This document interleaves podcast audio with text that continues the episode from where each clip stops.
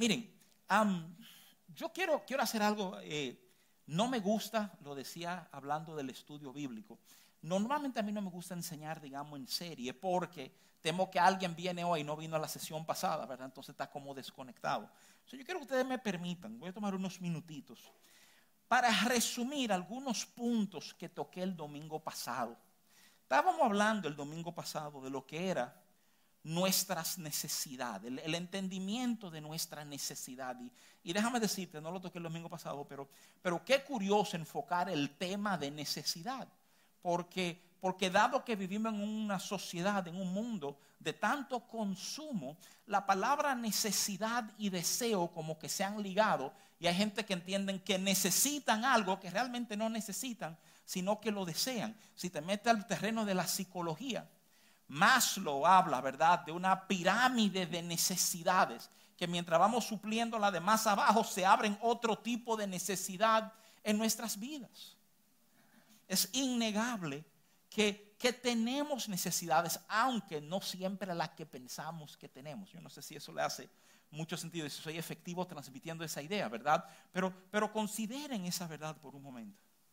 Porque para muchas personas, el tema de su necesidad y de suplir su necesidad se ha vuelto el centro, la razón, la columna principal de su vivir. Y eso, y eso es simplemente, hay que tener ojos en la cara para, para poder reconocer ese hecho. Entonces, la semana pasada te pedí que te preguntaras a ti mismo, ¿cuál es, ¿cuál es mi mayor necesidad? Si yo fuera a definir mi necesidad, principal en la vida, cuál, cuál fuera, cómo las defino, ¿verdad? Y sobre eso fuimos articulando algunas cosas. Enseñamos, por ejemplo, que en Mateo 6, tanto en el verso 8 como en el 32, nos queda claro que Dios no es indiferente a nuestras necesidades. La Biblia dice categóricamente que Él sabe de qué cosas tenemos necesidad aún antes de pedirla. Ojo, esto no quita el hecho de que le pedimos, ¿verdad? Pero te retrata un Dios que entiende lo que es nuestra condición, que sabe lo que es que en esta tierra uno tenga hambre y tenga sed y tenga necesidad de cosas. Él conoce eso. Hay algunos, inclusive algunas religiones, que pintan a Dios como alguien impersonal, desconectado de la realidad del ser humano. Y qué extraordinaria verdad que el cristianismo pinta un Dios que camina entre seres humanos. Yo necesito que tú sepas que cada vez que tú oras, cada vez que tú levantas tu voz a Dios, porque, porque tienes una necesidad, no estás hablando a un Dios indiferente ni desconocedor de tu situación. Esto lo toqué, pero como segundo punto, déjame decírtelo. Nuestras necesidades y deseos son manipulados por el mundo y, y son transformados mientras vamos creciendo en nuestra relación con Cristo. Piensa en esto, no es una cosa pequeña. De nuevo, muchos edifican sus vidas enteras sobre el tema de suplir sus necesidades. Y muchas de esas necesidades, como vimos la semana pasada, están fundamentadas en filosofías y huecas sutilezas, tradiciones de hombres, en conformidad a los rudimentos del mundo. Examinamos cómo tradición tiene el poder de desplazar aún la palabra que Dios ha querido sembrar en tu vida. Jesús le dice eso los fariseos, que sus tradiciones han invalidado la palabra de Dios. Pablo les resalta a los corintios en 2 de Corintios 11:3. Les resalta y es, óyeme bien, es la única vez en todo el ministerio del apóstol Pablo que tú lo oyes hablar de temor en una experiencia propia, donde, bueno, hay dos lugares a la hora de estar entre ustedes con mucho temor y temblor, pero aquí él dice, temiendo que así como la serpiente engañó a Eva, sus sentidos sean desviados de la sincera fidelidad a Cristo. Eso es 2 de Corintios 11, verso 13. ¿Por qué te lo resalto? Te lo resalto porque si nuestros sentidos son manipulados, nuestro entendimiento de lo que necesitamos queda manipulado. Y la Biblia enseña que el enemigo sabe hacer eso, que eso es, eso es una de las cargas que Pablo lleva en su corazón en cuanto a esa comunidad de fe de manera muy directa, ¿verdad? El Salmo 37, verso 4, nos enseña que si nos deleitamos en Jehová, Él concederá, dice el Salmo, muchos se lo conocen las, las peticiones de nuestro corazón. Algunas traducciones dicen los deseos de nuestro corazón. Yo creo que uno oye eso rápidamente y uno está tentado, ¿verdad?, a, pensar en Dios casi en un tipo de, genio de la lámpara de Aladino. ¿Se acuerdan? La lámpara mágica que Aladino encuentra. Que sale un genio. Lo chévere de tener un genio es que un genio te pregunta, ¿cuáles son tus deseos? Y tú ahí entonces tienes el, el, placer de pedir por tu boca lo que tú quieres. Ay, Dios va a conceder las peticiones de mi corazón, los deseos de mi corazón. Pasa que que de nuevo ignoramos la primera parte. Habla de deleitarnos en Jehová.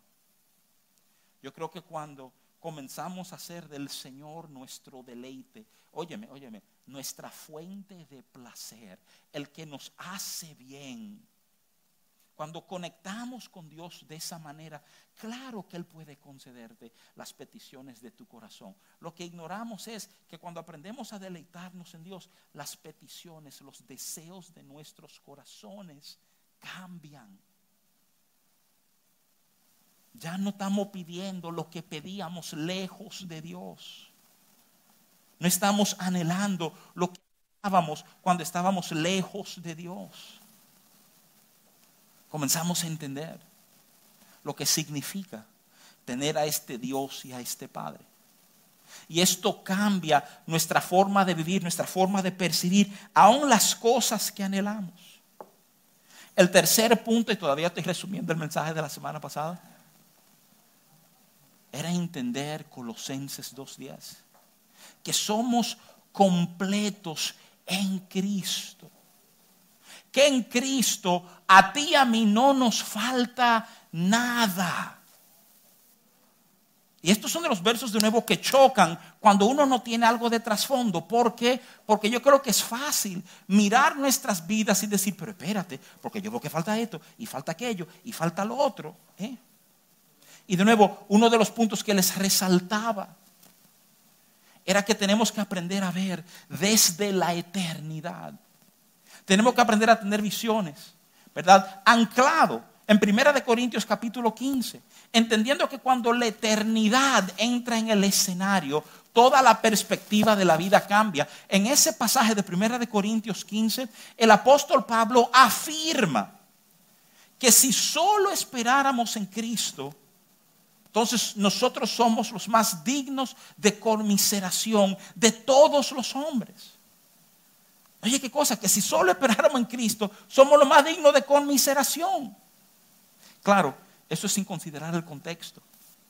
Lo que Pablo está diciendo es que si Cristo no ha resucitado, esa es la verdad. Si Cristo no ha resucitado y hemos sembrado nuestra esperanza en Jesús, entonces nosotros somos dignos de pena. Somos dignos de que gente no venga y diga, ay, concho, estos pobres loquitos. ¿Eh? Pero ese pasaje termina diciendo, mas Cristo sí ha resucitado. ¿Por qué te pinto esto? ¿Yo por qué te pinto esto? Porque la realidad de una resurrección, la realidad de una eternidad cambia cómo vemos cosas sobre la tierra. Nos comenzamos a dar cuenta que lo importante ay, discúlpeme, lo importante, lo de mucho peso, no es lo temporal, no es el momento. Y escúchame, no es que Dios ignora lo que necesitamos en un momento. Pero desde la eternidad comenzamos a ver los problemas reales, como, como una eternidad lejos de Él. Y desde esa perspectiva de eternidad, ¿cómo cambian nuestras vidas?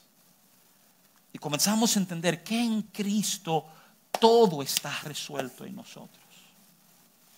Entonces, tomando eso como fundamento, yo quiero tomar un momentito con ustedes para, para hablar hoy de, de cómo Dios suple nuestra necesidad.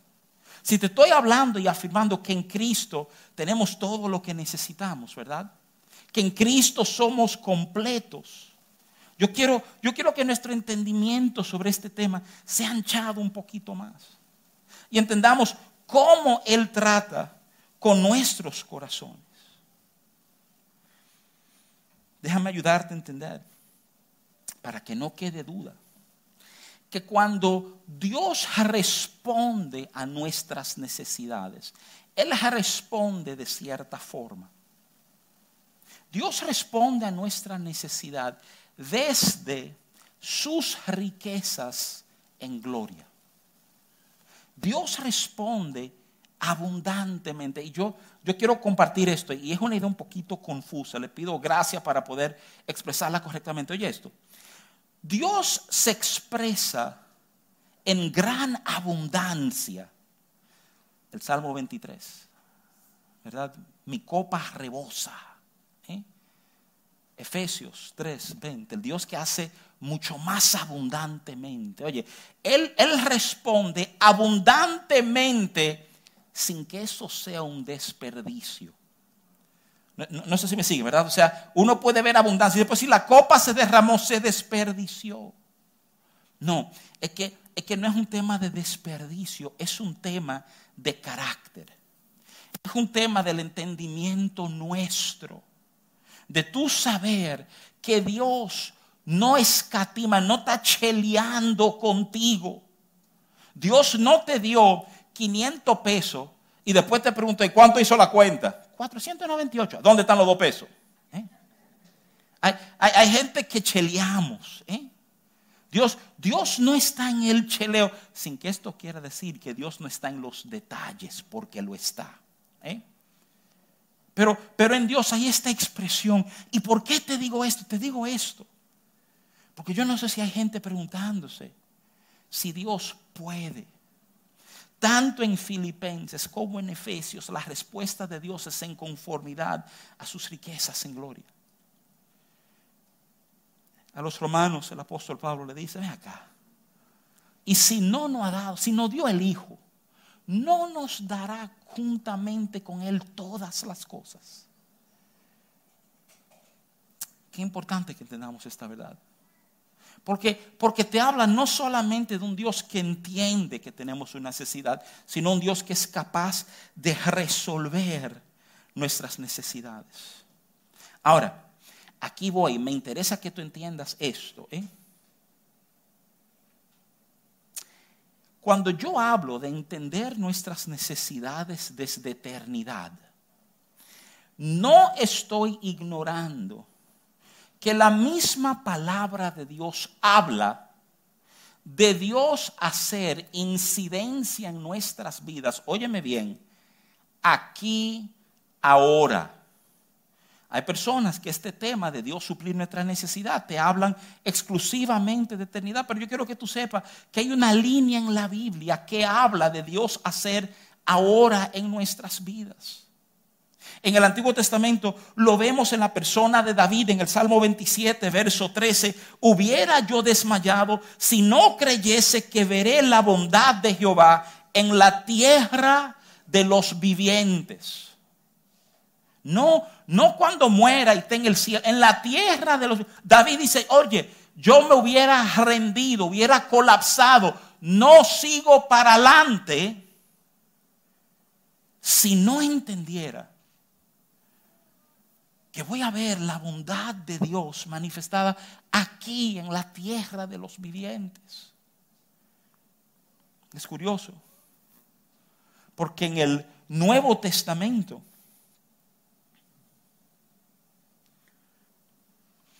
las palabras vienen del mismo Jesús. Hay un encuentro que muchos de nosotros conocemos de Jesús con un joven rico que viene y le pregunta, ¿qué debo hacer para heredar la vida eterna? Guarda la ley, todo esto hecho desde muchacho. Una cosa te falta. Vende todo lo que tiene, dalo a lo pobre ven, sígueme. Y el joven rico se va triste y Jesús suelta el comentario. Oye, más fácil es que un camello pase por la aguja, el ojo de una aguja, que un rico entre en el reino de los cielos. Y ahí los discípulos se desesperan. Se desesperan porque el entendimiento del judío era que si alguien era rico es porque Dios lo había prosperado. Y lo que están diciendo, pero no entendemos, porque si Dios ha prosperado a este tipo y para él va a ser difícil la salvación, ¿qué tú nos dejas a nosotros? Y ahí comienza todo un discurso de Jesús con sus discípulos, que ese discurso conlleva una pregunta del apóstol Pedro. Marcos 10, 28 al 30. Déjame leerte ese pedacito donde dice, entonces Pedro comenzó a decirle, he aquí, nosotros hemos dejado todo y te hemos seguido. Respondió Jesús y le dijo, de cierto os digo que no hay ninguno que haya dejado casa o hermanos o hermanas o padre o madre o mujer o hijos o tierras por, por causa de mí y del Evangelio que no recibirá cien veces más ahora en este tiempo casas, hermanas, hermanos, madres, hijos y tierras con persecuciones y en el siglo venidero la vida eterna. Pedro, Pedro se atreve a lanzar esa pregunta que mucho tenemos y no nos atrevemos a hacerla. No nos atrevemos a hacerla porque lucimos interesados. Es como cuando tú vas a esa primera entrevista de trabajo y tú no preguntas sobre cuánto te van a pagar. Tú estás loco por saber cuánto te van a pagar. De hecho, tú no hubieras ido a la entrevista si te hubieran dicho, no, te vamos a pagar tres mil pesos. ¿eh? Pero, tú sabes, para no lucir interesados, como que uno no juega a la vara y dígame cuánto me van a pagar, ¿verdad? Este es ese momento. Pedro se atreve a preguntarle a Jesús, ¿y nosotros? ¿Qué nos toca? ¿Qué nos espera? ¿Qué hemos dejado todo por amor a ti? Por creer en lo que tú eres. Esto acabo de la respuesta. No hay ninguno de ustedes que haya dejado. Y habla de casa, de tierras, de madre, de padre, de hermanos. Que no reciba cien veces más en esta vida y en la venidera, la vida eterna. Te lo quiero resaltar. Porque yo estoy convencido que hay parte de la iglesia que ha dejado el Dios suplirles para la eternidad. Nos hemos desconectado, no nos atrevemos a creer que Dios es capaz de suplir lo que necesitamos. Y es más fácil pensar que Él va a cumplir allá. ¿Sabe? Porque aquí las cosas son como media complicaditas es cuando permitimos que malas experiencias nos dicten cómo Dios debe responder o cómo Dios está haciendo las cosas. ¿Eh? Déjame simplemente decirte, tanto David como Jesús entendían, va a haber un impacto en esta tierra, en esta vida. Yo creo que tú sepas que Dios está hablando de tu vida. Entonces, aquí entramos en un territorio un poquito delicado. Uno de los milagros, usualmente no es el milagro que tú oyes mencionado, entre los milagros más extraordinarios. O sea, caminar en agua, eso es extraordinario. Resucitar un muerto, oh muchacho, eso está, tú sabes, entre los top three. ¿eh? Abrir los ojos de un ciego, no, extraordinario. Multiplicar panes y peces, bueno. Pero, pero quiero hablarte de los panes y de los peces por un momentito. Ese, ese milagro de Dios multiplicar panes y peces tiene algunas cualidades bien curiosas, bien curiosas. Primero, considéralo por un momentito. La Biblia enseña, ¿tú sabes lo que la Biblia enseña? La Biblia enseña que nadie pidió panes ni peces. ¿Tú sabías eso? Nadie dijo, ay, pero deme un pancito, un salmoncito ahí también. Nadie pidió, ¿eh? Oye lo que pasó, ¿tú sabes lo que pasó? Jesús vio la multitud, entendió su necesidad y le dice a sus discípulos, yo no quiero mandarlo a ellos con el estómago vacío. Simplemente considera eso por un momentito. Ese momento comienza. No porque un ciego voció, Jesús, hijo de David, ten misericordia de mí o porque rompieron el techo de la casa y le bajaron un paralítico. No, no, no, no. Él entiende la necesidad de ellos. Cinco panes, dos peces. La, Biblia categórico, pececillos. no se animen, ¿eh? no estamos hablando de un carite de eso de boca chica, ¿verdad? O sea, no. Oye, oye bien. Es el milagro que se da no en manos de Jesús, sino en las manos de sus discípulos. Él bendice y parte y lo manda a ellos a repartir. Y, qué cosa extraordinaria, que cinco panes, dos peces, fue suficiente para alimentar a miles y que quedaran doce canastas al final del proceso.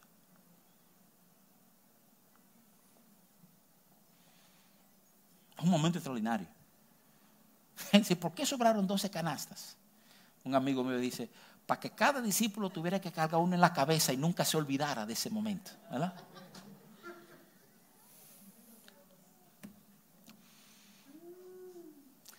Es un milagro peligroso.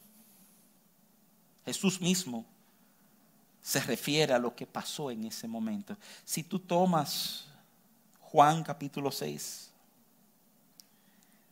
verso 26.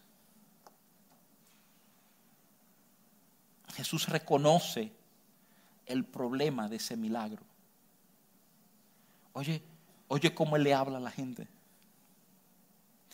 Respondió Jesús y le dijo, de cierto, de cierto os digo, que me buscáis, no porque habéis visto las señales, sino porque comisteis el pan y os saciaste.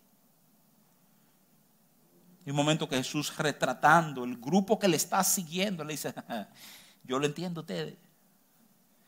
Ustedes no están aquí por la razón correcta. Ustedes no están aquí con el entendimiento correcto. Y, francamente, tu entendimiento, tu expectativa, lo que motiva lo que tú haces va a tener un peso terrible en lo que tú vas a recibir, sobre todo de parte de Dios. ¿A cuánta gente Jesús no le dijo? que te sea hecho como crees. Él está diciendo, oye, el que multiplicó el pan está diciendo, ¿qué problema? Ahora ustedes solo quieren venir a mí por el pan, ¿eh? Como, como si su vida se tratara solo del pan. Ustedes, ustedes han ignorado las señales. Han ignorado. Han ignorado lo que están viendo. Porque se han quedado en un entendimiento de pan y de peces. Iglesia, hay que salir del entendimiento del pan y de los peces. La, la historia, eh, óyeme, no porque Él no va a dar pan y peces, es que no se trata del pan y de los peces. Y nos confundimos, genuinamente nos confundimos.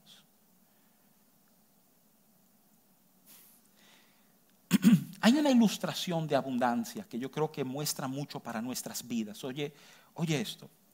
Si, ¿Te recuerdas cuando Jesús conoció a Pedro por primera vez?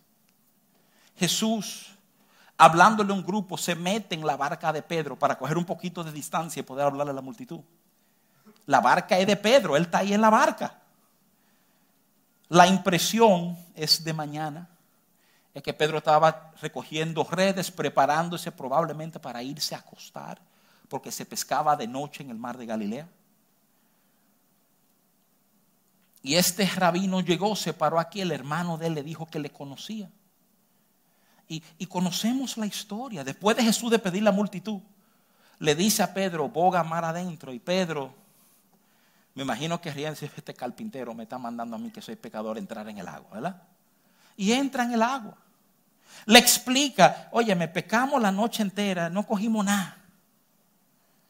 Y ustedes recuerdan lo que Jesús le dice, ¿verdad? Le dice, eh, Pedro dice, más a tu palabra echaremos la red. ¿Verdad? Eso es Lucas 5 del 1 al 11.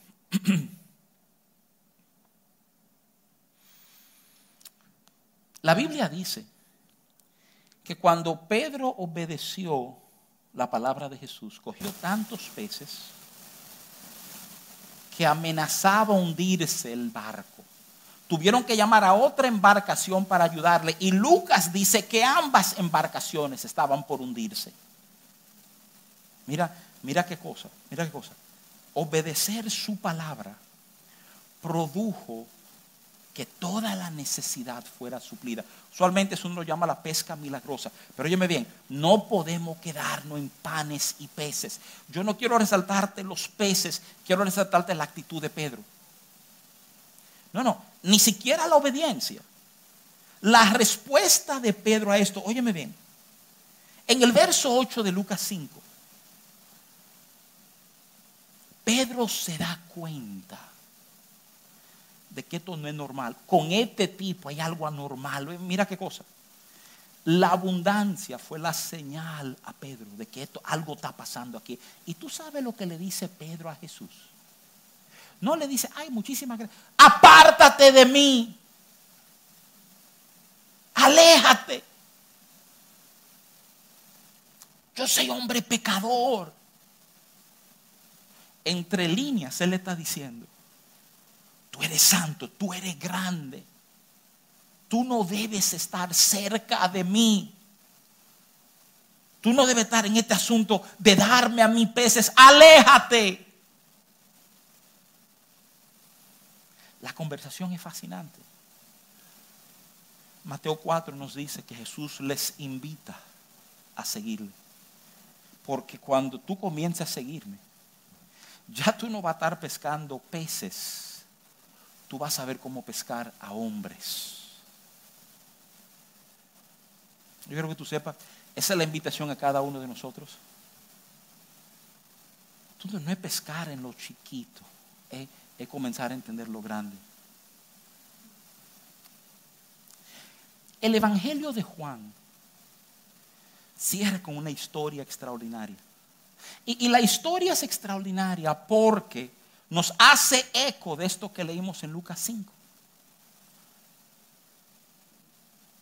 Juan 21, del 4 al 8, dice que un Jesús resucitado llega a una playa y ahí están sus discípulos, mar adentro, como a 200 codos de distancia, pescando. ¿Sabe lo que hace Jesús? Desde la playa le vocea ¿Sabe lo que le vocea? Le dice, echen las redes al otro lado. Ya ellos habían aprendido a echar la red cuando Él le mandara. Ahora le enseña que la posición importa. ¿Sabe lo que pasa cuando echan las redes del otro lado? Se llena de peces de tal manera que amenaza hundir el barco. Y volvemos a ver una reacción en Pedro. El verso 7 de Juan 21 dice, entonces aquel discípulo a quien Jesús amaba, entiéndase Juan, le dice a Pedro, es el Señor. Simón Pedro cuando oyó que era el Señor, se ciñó la ropa porque se había despojado de ella y se echó al mar. Yo creo que tú entiendes algo. La primera pesca milagrosa, la reacción de este tipo fue, apártete de mí que soy pecador. Ahora cuando se repite, este tipo abandona el barco, abandona los peces, se tira al mar para llegar primero a donde Jesús. ¿Entiendes lo que está pasando? Él dejó de valorar los peces y comenzó a valorarlo a él.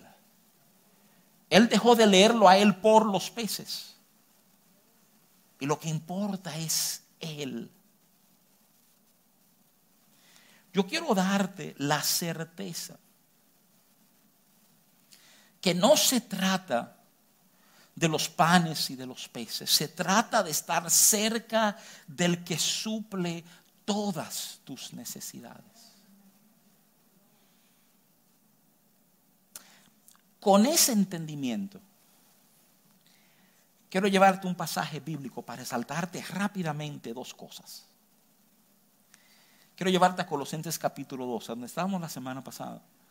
Pero yo quiero leerte los primeros versos de Colosenses 2, el 1 y el 2, que nos dice esto. Dice, porque quiero que sepáis, esto es Pablo escribiéndole a sus hermanos, cuán gran lucha sostengo por vosotros y los que están en la Odisea, y por todos los que nunca han visto mi rostro, para que sean consolados en sus corazones, unidos en amor hasta alcanzar todas las riquezas de pleno entendimiento, a fin de conocer el misterio de Dios, el Padre, y de Cristo.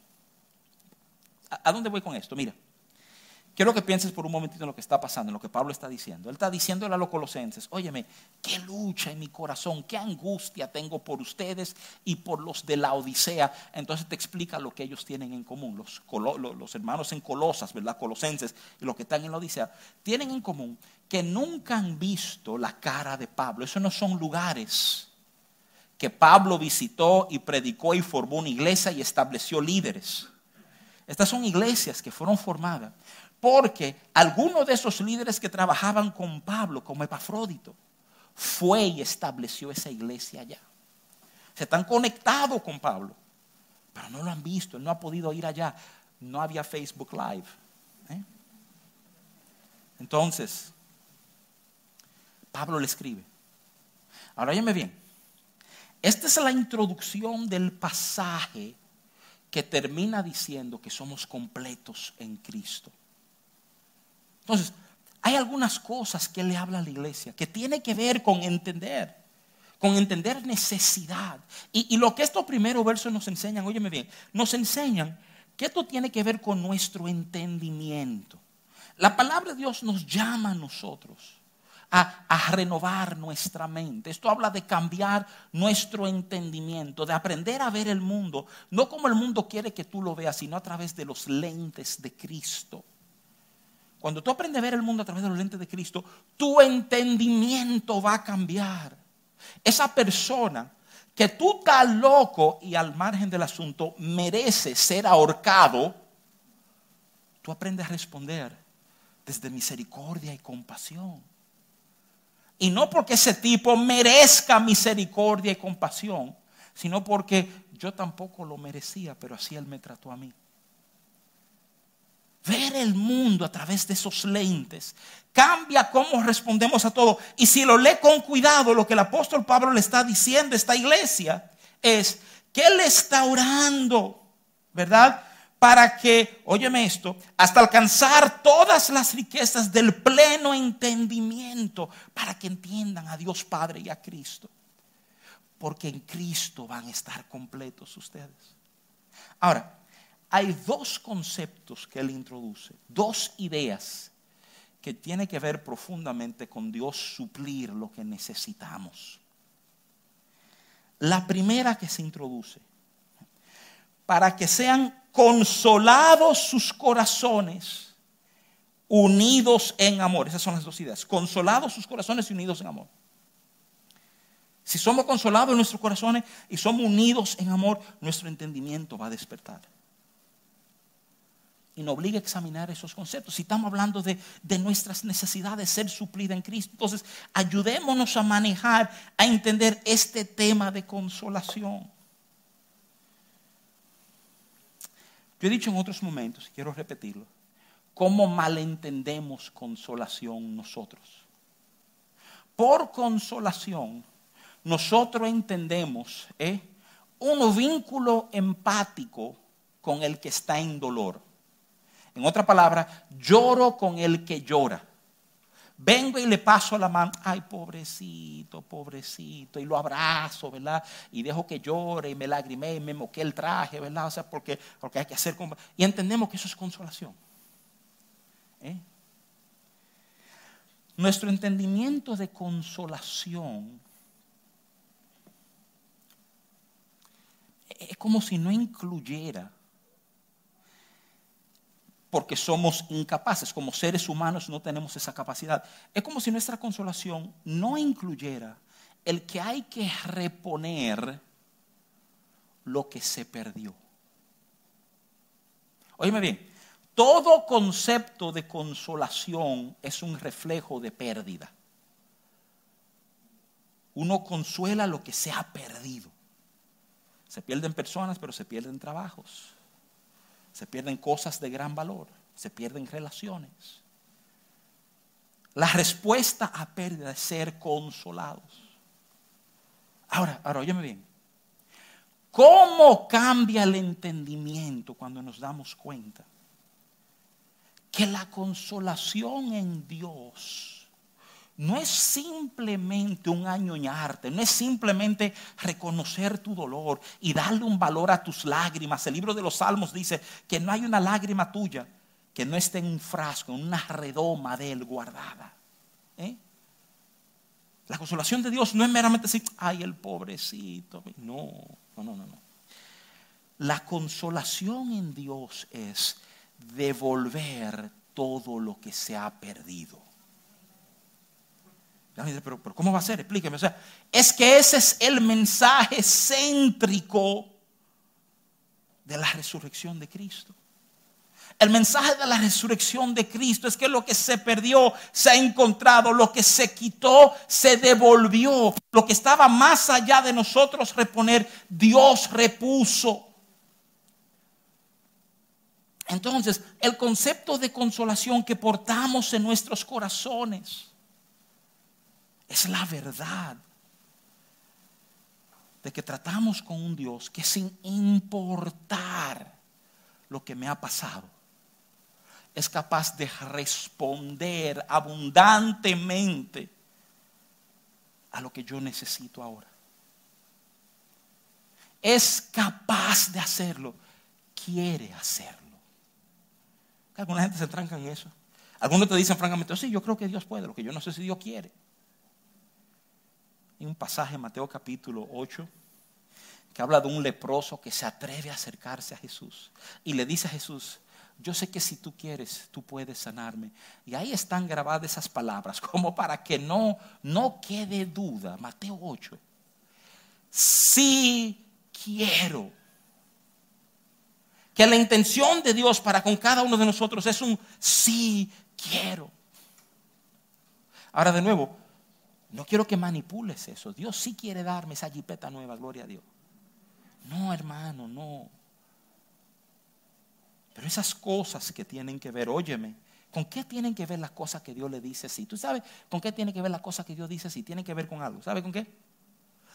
Con su propósito en tu vida. ¿Cómo así? Sí, considéralo por un momentito. Dios va a respaldar todo lo que se mueve en línea con su propósito.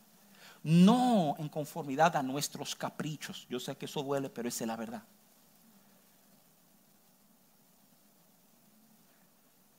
Aún pasajes como Romanos 8:28, que citamos rápidamente, que sabemos que a los que aman a Dios todas las cosas logran a bien, ¿verdad? Terminamos de leer ese verso. Estos son los que conforme a su propósito han sido llamados. Acuérdate, nos movemos en su propósito, vamos a encontrar gracia, favor, vamos a encontrar abundancia en lo que Dios responde. Esto de entender la consolación de Dios, voy a leerle un pasaje extenso de 1 de Corintios 15, del 19 al 22. Porque, porque hay este retrato de entender que cuando entendemos la resurrección, todo cambia de color. Señores, ese atrevimiento del apóstol Pablo de pararse a declarar, ¿a dónde está o muerte tu aguijón? ¿A dónde tu victoria o sepulcro? Oye, esas son palabras duras. Sobre todo si tú tienes a alguien que ha perdido un ser querido recientemente. ¿Cómo le explicamos a esa persona que la tumba no ha ganado, que no hay victoria para la muerte? Eh? Porque en lo natural estamos trancados diciendo, esto sí duele esto no es fácil, no sabemos cómo vamos a salir de esto. Pero hay entonces de nuevo esos lentes de eternidad, el entendimiento que el consuelo de Dios es la resurrección. Y tú como decir, mira, espérate. Yo entiendo que el momento es difícil, pero este no es el final. Esto es la, historia no termina aquí. Si hemos creído en Cristo, Juan 11, de la misma boca de Jesús sale las palabras, no te he dicho que si creyera en mí, aunque estuviera muerto, todavía viviría.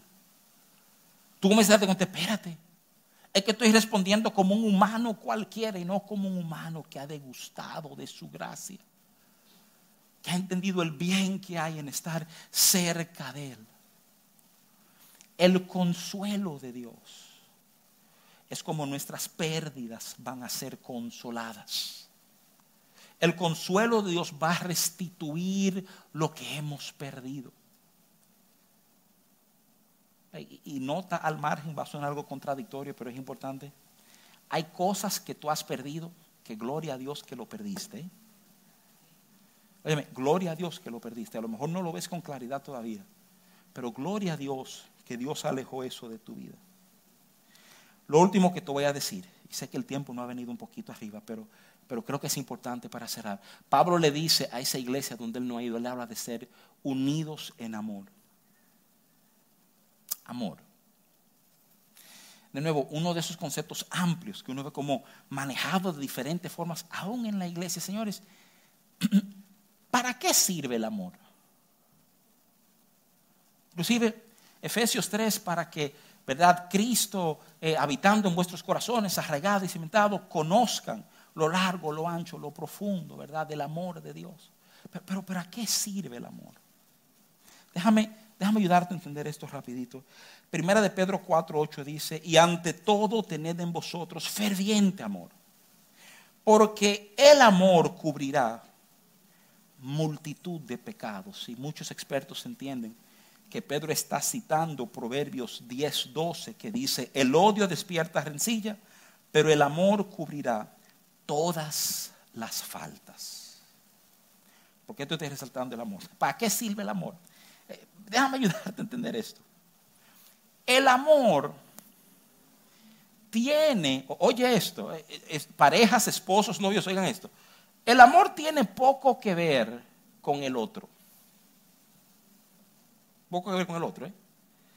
El amor habla de ti. Y mira en esencia lo que el amor hace. El amor te hace ir más allá de todas las metidas de patas, de todas las cosas que no hacen sentido, de todas las heridas que una persona pueda producir en ti. El amor cubre faltas. El amor tapa hoyos. El amor es un puente. Tu ofensa me llevó a alejarme, pero porque te amo construyo un puente. El amor es el secreto de una vida realmente plena y entendida en Cristo. Acuérdate que lo que Pablo está orando es que ellos entiendan consolación y entiendan ser unidos en amor. Ser unido en amor, Pablo está diciendo, hay que vivir conectado en amor uno con los otros. Ahí es que tú vas a aprender a entender misericordia y perdón y extender gracia y no ver la persona por la metida de patas que dio. Y esto habla inclusive de nuestras relaciones. Yo escojo no ver tu error, no porque no lo cometiste, sino porque respondo en amor. Porque Dios francamente pone mis errores al lado a cada rato. Y cuando yo aprendo a responder, tú sabes lo que esto permite, tú sabes lo que permite amar de esa manera, lo que eso hace en ti. Cuando tú aprendes a amar de esa manera, amar a Dios de esa manera, entonces tú eres de los que te tira del barco y sale nadando a la playa para estar cerca de Él.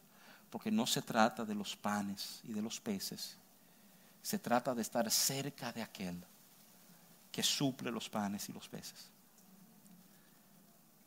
Considero por un momentito. Todo esto para arropar el tema de mis necesidades.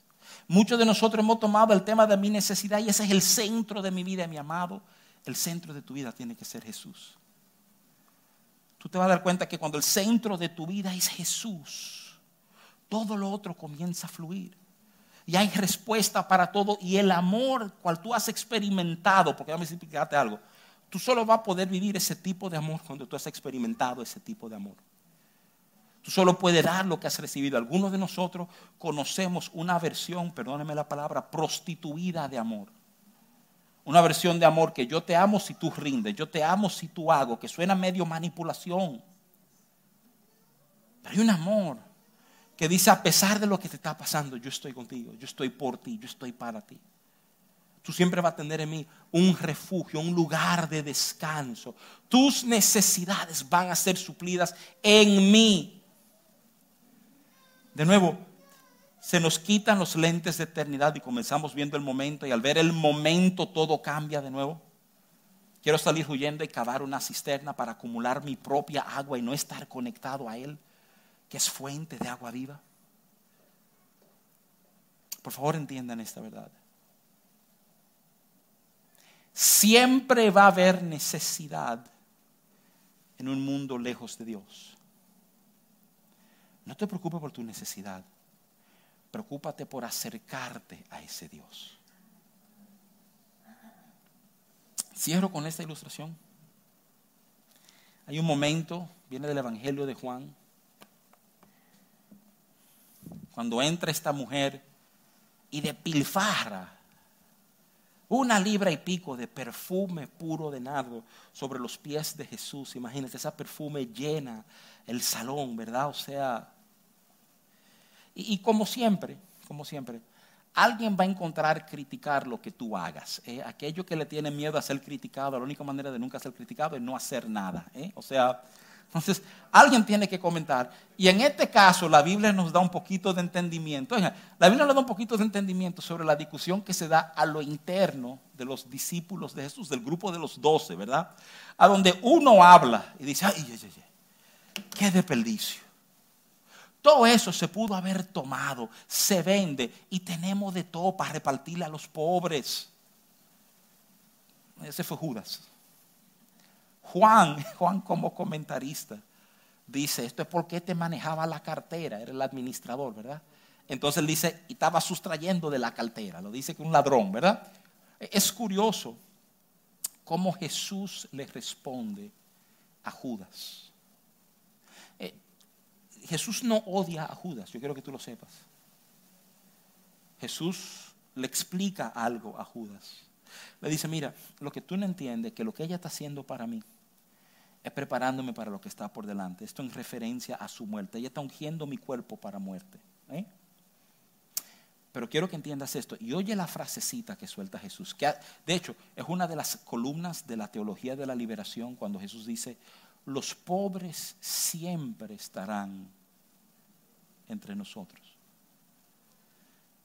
Tú ves, Jesús está hablando de un proletariado explotado que siempre va a estar ahí. No, no, no, no. Eh, eh, no es un comentario socioeconómico, es una realidad espiritual. Oye la verdad espiritual que Jesús está enseñando. Él está diciendo, siempre va a haber necesidad a tu alrededor. Si tú anclas tu vida en atender necesidad, tú sabes lo que tú harás al final de tu vida, haber atendido necesidades sin haberte enfocado en lo que Dios pidió de ti. Óyeme bien, anclar tu vida en necesidad y necesidad y lo que necesites, la necesidad. Mírate, examínate y con todo amor no te des esos permisos. Permiso de definir mi vida por la necesidad que tengo. Roba mi gozo minimiza lo que Dios está tratando de hablarme en este momento. Y francamente me pone en comunicación y en conexión conmigo mismo. Nunca me voy a suplir en conexión conmigo mismo, voy a suplir en conexión con Él, en su verdad. Quiero animarte, amado hermano. Quiero renovar tus esperanzas en creer que Dios va a suplir para tus necesidades. No me refiero únicamente a los panes y los peces, a lo material. Estoy hablando de las necesidades para enfrentar esas cosas que en algún momento tendremos que enfrentar todos nosotros. Esas tormentas repentinas, esos dolores de cabeza, esas cosas que nos aprietan el corazón. Saber, yo sé que me consuela y yo ando en su amor y el entendimiento de lo que Dios está haciendo y de lo que Cristo ha hecho me sostendrá en este tiempo. Él va a suplir tus necesidades. Amén, palabras de vida. Pónganse de pie, vamos a orar esta mañana, vamos a darle gracias al Señor. Amén.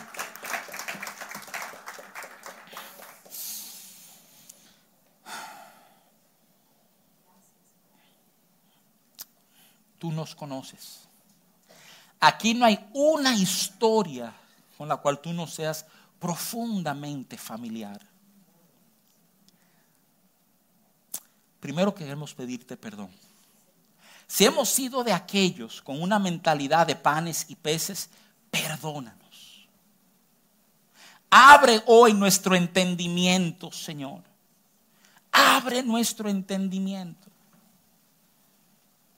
¿Cómo queremos ver y abrazar la verdad que en Cristo lo tenemos todo, Señor? No nos falta nada. Yo pido, Padre Santo, que hoy tú infundas esperanza en corazones descaídos. Corazones que han pensado que la historia terminó, que esto nunca va a funcionar, que abandonaron la idea de que la puerta se va a abrir. Enséñanos que es en esta dependencia de ti. Tú quien nunca has quedado mal. Ayúdanos a entender si lo que hemos leído como nuestra necesidad no sea más bien nuestros caprichos. Entender, a ver, Señor, si nuestras necesidades se alinean con tu propósito en nuestras vidas. Señor, que, que tu vida sea glorificada en nosotros. Que degustemos de tu bien aquí, Padre bueno, en la tierra de los vivientes. Te reconocemos una vez más. Nuestra dependencia es de ti. Aliento a cada corazón que nos escucha. En el nombre de Jesús. A lo mejor tú no estás oyendo. Déjame cerrar diciéndote que, que estoy hablando todo esto más que tu necesidad es un retrato de nuestra relación con Dios. Y si tú estás aquí, tú sabes que tú necesitas del Señor. Yo quiero dirigirte en una oración. Ahí donde está, inclina tu rostro y di, te necesito, Señor. No se trata de cosas, se trata de ti. Que en ti está mi vida, Señor. Mi plenitud se encuentra en ti. Reconozco que soy pecador. Reconozco que he quedado corto, que he vivido a mi manera. Y abrazo a Jesús hoy. Llénanos de vida, llénanos de bien, que nuestro nombre sea inscrito en aquel libro de la vida del Cordero. Señor, recíbeme hoy como tu Hijo. Cumple tu propósito en mí. Te entrego lo que soy. Dame todo lo que tú eres. En el nombre de Jesús. Amén, amén, amén.